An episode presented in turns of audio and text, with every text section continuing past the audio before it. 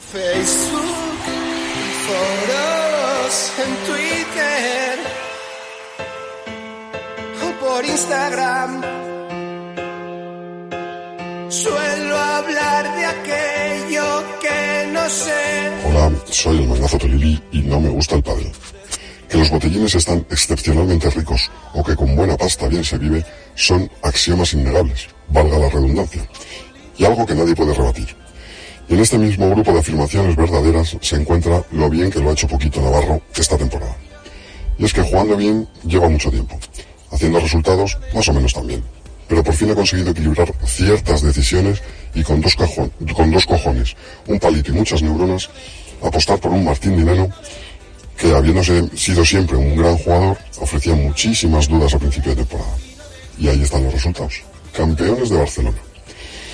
Cierto es que Lebron anda jugando al teto y Galán algo desquiciado. Tapia y Lima sin hambre. Vela y Sancho rarunos. Y el resto sin encajar, salvo los arqueros, por supuesto, que les falta el punch necesario para acabar de ganar. Pero todo esto no debe restar un ápice de mérito a la victoria de Poquito y Dineno, y mucho menos a la apuesta que hicieron a principio de temporada. Porque a nadie se le escapa que el que guía, el que manda y el que hace y decide es Poquito. Después Dineno y por último ya Barriguitas.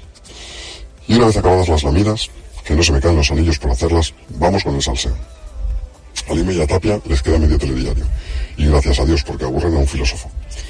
Vela y Sancho, según se rumorea, lo dejan tras Lugo, y Vela anda excitado, presuntamente, con la opción de llamar a Arturo Coelho.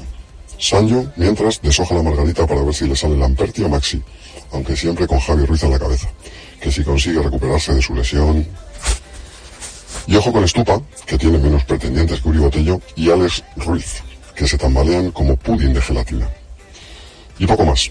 Ha empezado Lugo, que puede ser el principio del fin, el volcán del pádel, la toma de posesión de Pedro Sánchez, la batalla más épica jamás contada.